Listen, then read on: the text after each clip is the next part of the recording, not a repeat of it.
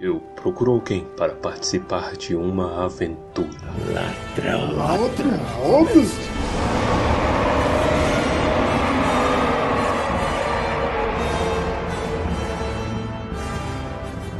Almares, senhoritas e senhoritas.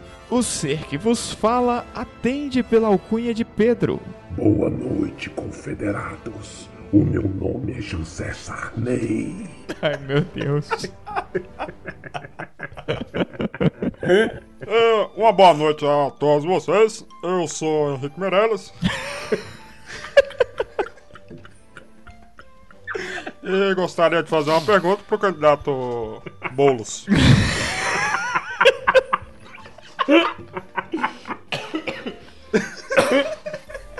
Ai, meu Deus. Glória a Deus. Ai, caramba. No episódio de hoje teremos anões vasculhando um ouro que ainda não é deles e sendo nostálgicos com tempos que não vão voltar. Ó, capítulo 13. Para de casa.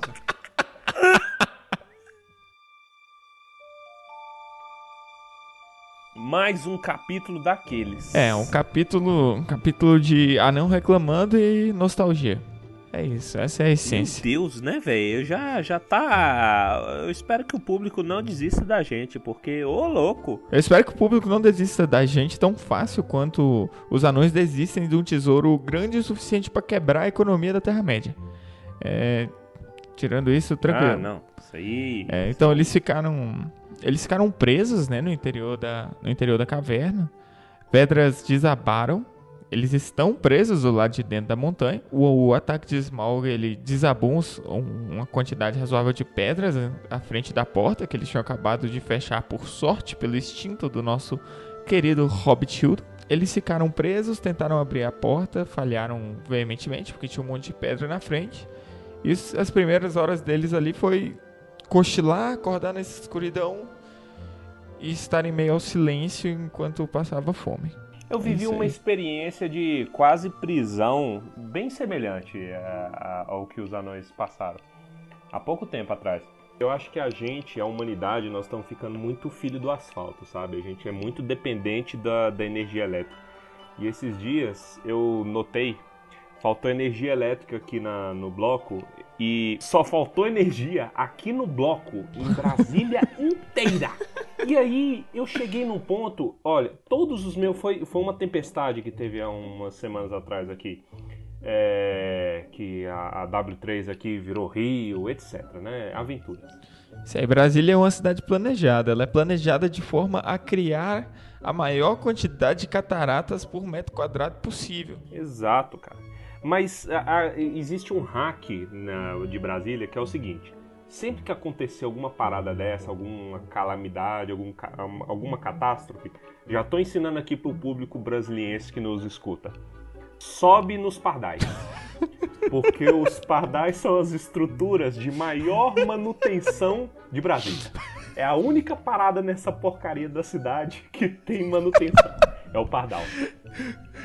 Eu tô imaginando o pessoal de fora de Brasília que não reconhece o termo pardal. Gente, não é subir em cima do É passarinho. Mas eu acho que pardal é um termo nacional, não? Não sei, cara. São, são câmeras de Radar, Só- radar. Gente, sobe no radar. radar. São radar. Um pardal é um não sei radar. por que que chama pardal, mas é um radar. Primeira chuva, é- era só aquele 70 pessoas de pendurada no pardal.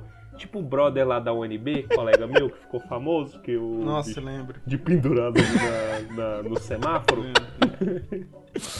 Você tá me dizendo então que o segredo da cidade do lago seria ter sido construído em cima de pardais. Exata, exatamente. Pardais feitos pelo GDF. Pelo GDF. Isso, A maravilhoso. maior manutenção capa. da, de, de Brasília. Mas como foi que a gente chegou aqui mesmo? Eu vou pular, hein? Não, não pula, não. Eu vou pular. Ó, eu vou pular. O que que é? É, gente, a gente não deveria estar preocupado com o dragão? Ó, eu vou pular.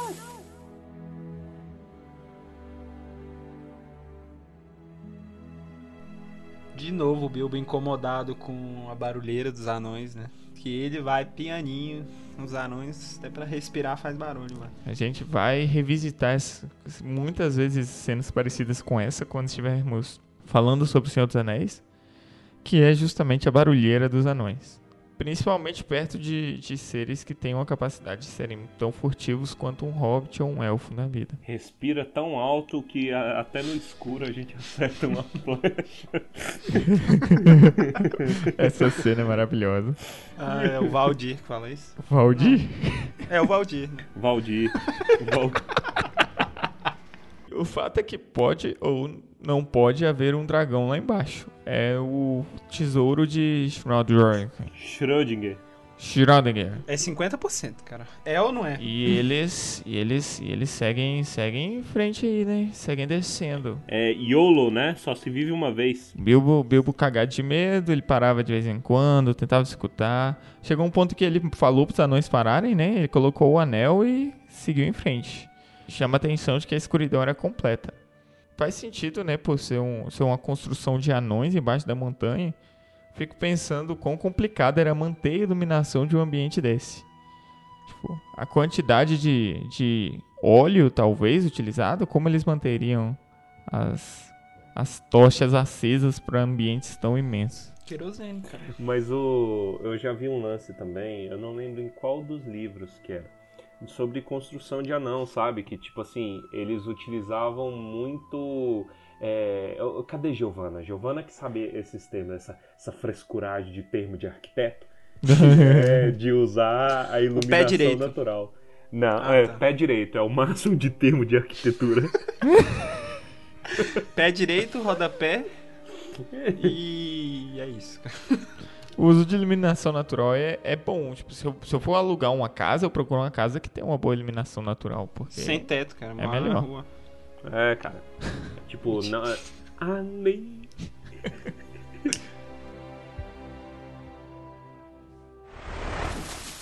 Eu vou pular, hein? Não, não pula, não. eu vou pular. Ó, eu vou pular. O que é? É, gente, a gente não deveria estar preocupado com o dragão? Ó, eu vou pular.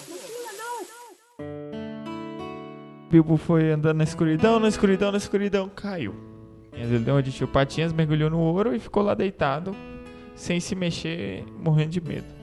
É bom que a reação do Bilbo, depois de- do choque inicial de não conseguir se mover por ter caído, foi xingar o Smaug. foi dar uma crise. tipo, pra morrer, eu morro agora mesmo, porra. É humilhação, cara. É humilhação. O cara se sentiu humilhado porque ele caiu na frente de todo mundo. Foi, up, foi, foi retinho. Quer ver? Cai na frente do seu chefe. Cai na frente do teu chefe. Me pergunta se você não vai xingar teu chefe. Tu vai xingar, velho. Tu É uma humilhação tão grande. Chega, chega assim, ó, vai entregar um papel, aí tu joga o papel na cara dele. E aí vai retinho pro, pro chão. Ai, meu Deus. Fala se, se tu não vai xingar ele. Tu vai xingar, velho. Tu sai. E aí você aperta a sua gravata de Homem-Aranha.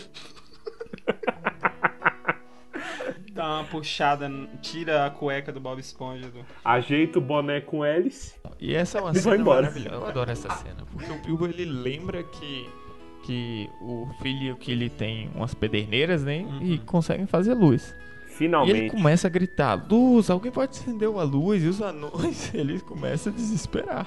Porque ele já tava desesperado quando o Bilbo caiu. Ô menino, fica quieto. Começa a mandar o menino ficar quieto. E tem uma cena muito boa do Bilbo batendo os pés no chão e gritando luz com toda a força de sua voz aguda. Cara, que cena é, desesperadora. É tipo aquele velhinho do café. Café! Quero café! Eu imagino os anãos tudo batendo a perninha assim. Piu, Menino! Menino! Cala a boca! Menino desgraçado da peste.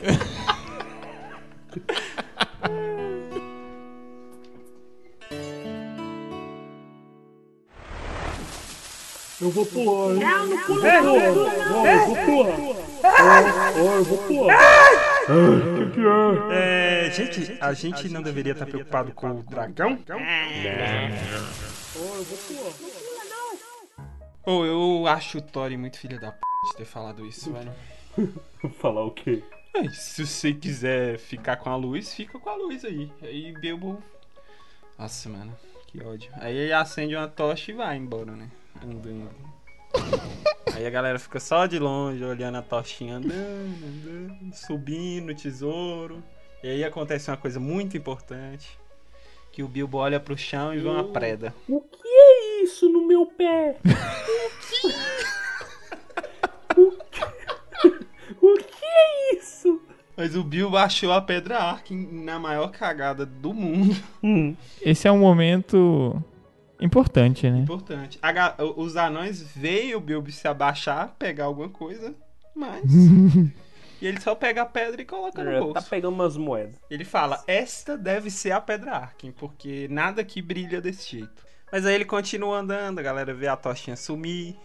Aí vai andando, andando, andando. Até que a tocha apaga. É. E o Bilbo começa a gritar de novo. O Bilbo levanta e não sabe se ele vai pra frente, pra trás, que lado que ele veio. Isso, porque, né? Escuridão total. Ó, dá uma dica: se vocês forem é, encobertos por, a- por alguma avalanche de neve, é só cuspir. Pra saber que lado é pra cima. Selo informação aleatória do dia. Tu coça e volta, fica o bigode, né, na cara. Não, aí o lado que cair você vai pro oposto, porque tem chance de você fa- falar assim: ah, pra aqui, aqui é pra cima, aí você vai cavando e é pra baixo. Tan, tan, tan, tan, tan. Você está com problemas? Encontra-se encoberto por uma avalanche de neve? Muito simples. Basta cuspir e você saberá para que lado cavar. Suas mãos estão presas e você não consegue liberar a parte à frente do seu rosto para cuspir? Sinto muito. A morte te espera. Nos vemos na próxima. Mas via das dúvidas, chame o Meirelles. Olha, é, é o seguinte. Ah, sabas, Henrique Meirelles, vou dar uma dica pra vocês. Se você estiver perdido na mata, é, você pode comer cogumelo. Que todo cogumelo é comestível, mas alguns apenas uma vez. Mas o que tem a ver? A gente tava falando sobre neve. Eu não Agora a sei. gente tá falando sobre floresta. Sobre sobrevivência.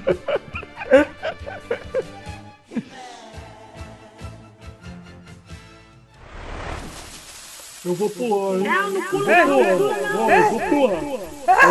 Eu vou pular. O que é? É, gente, a gente não deveria estar preocupado com o dragão? Ó, eu vou pular.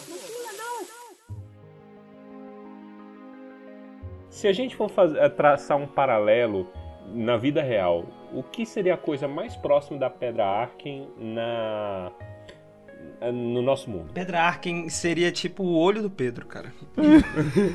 Nossa, velho, essa é uma ótima cantada se você sabe que o Crush gosta de. de, de Tolkien. Pera aí que eu vou mandar pra Lela aqui, ao vivaço. Qual que é, qual que, que eu deveria mandar? Você fala, Pedro, para sua digníssima. Se existisse no mundo real uma coisa igual a Pedra Arken, seria o meu olho.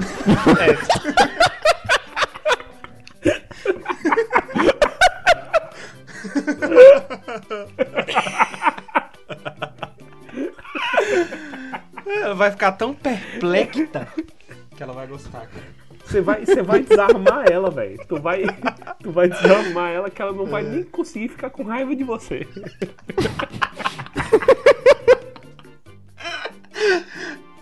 Meu Deus. Eu vou pular? Não, não pula, não. Não, eu vou pular. Eu vou pular. É? É, gente, a gente não deveria estar preocupado com o dragão? Eu vou pular.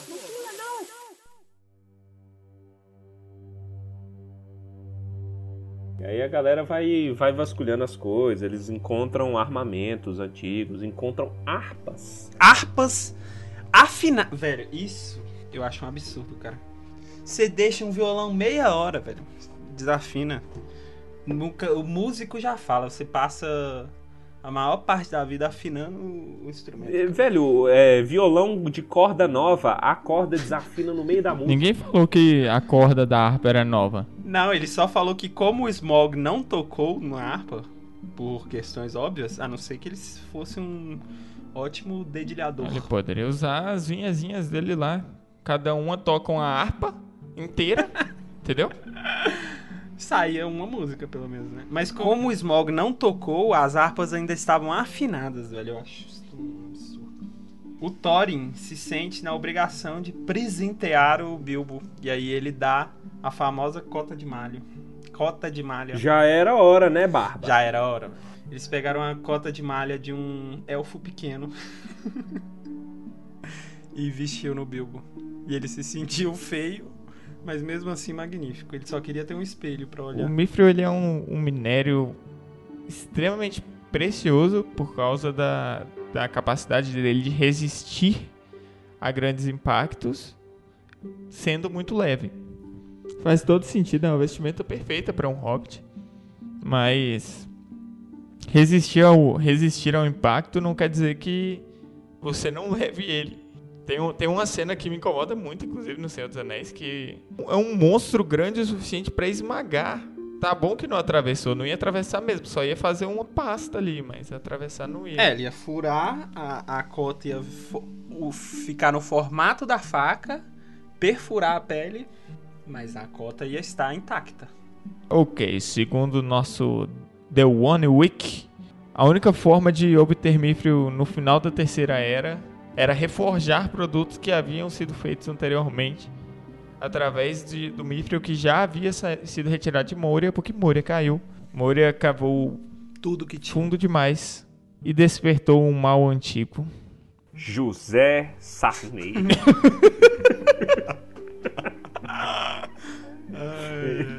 Ai, velho, eu, eu tô triste hoje. Ah, eu acho que aquela, as, as letras feitas no. São de mitril. São? É isso mesmo? Letras da lua são feitas com mitril. Isso. Que magnífico. Caralho, o mithril é tipo um giz de cera. Isso, será que isso é válido pro mapa deles também? Também. Ah, então olha lá, nós temos um detalhe. As letras da lua, assim como escrito na porta de Moria e no mapa, são feitas de mithril. Legal. Eu não sabia disso. Quanto vale um, um, um quilo de mithril na, na mitologia do Senhor dos Anéis? Ah, eu acho que eles nunca especularam o valor de nada. Se a gente for pegar mais ou menos aqui pela, pela moeda nacional, descontando inflação, mais ou menos assim, deve dar mais ou menos uns 15 euros. Um quilo? Um quilo deve dar uns 15 euros, que dá aproximadamente uns 4 milhões de reais. eu acho que tá perto disso daí, velho. Ai, meu Deus. Eu vou pular, hein? Não, não pula, não. Não, eu vou pular. Ó, eu vou pular. O que que é? É, gente, a gente não deveria estar preocupado com o dragão? Ó, eu vou pular.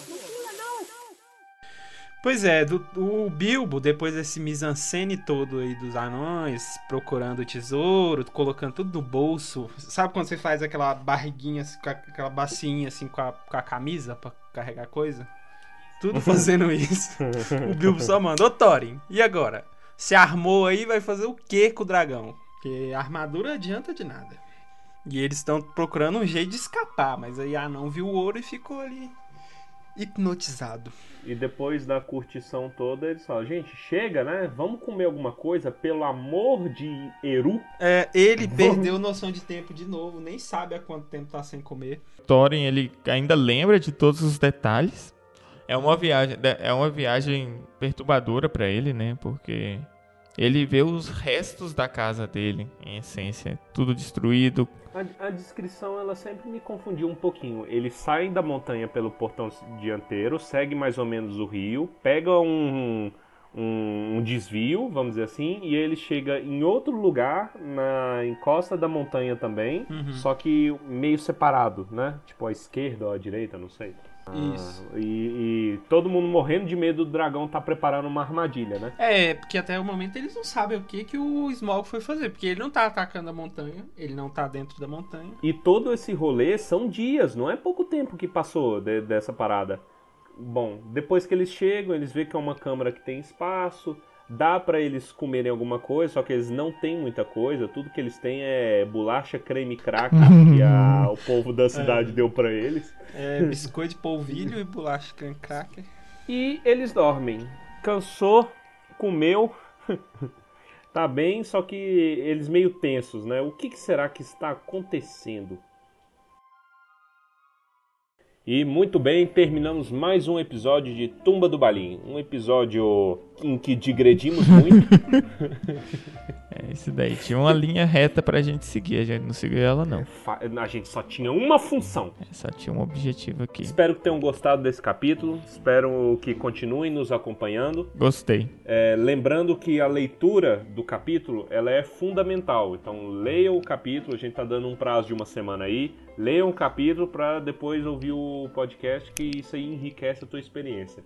Não deixem de nos mandar feedback. Os comentários de vocês são muito preciosos Isso. para nós. Manda mensagem de carinho e amor. O Pedro é lindo. O olho dele parece a Pedrarque. Mas para quem quiser encontrar um dos representantes dessa magnífica companhia chamada Tumba do Balim, eu estarei no dia 7 de julho no Lord of the Rings in Concert, lá em São Paulo. E é isso aí.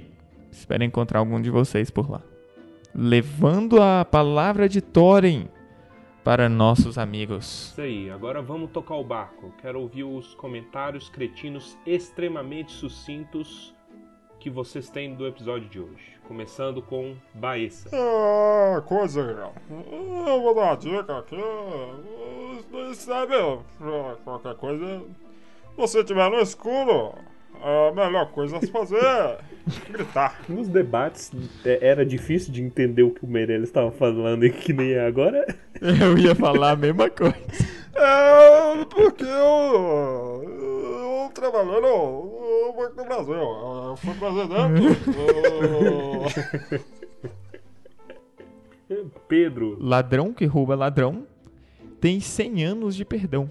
A não ser que você tenha roubado a pedra arca. E nesse caso, não tem perdão, não. e quanto a mim, já que nós estamos nessa onda de sabedoria popular, eu só posso dizer: dragão forte, cueca fraca, dragão peida, cueca rasga. Que?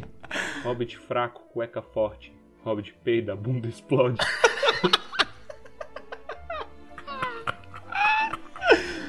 Isso é uma piada muito antiga.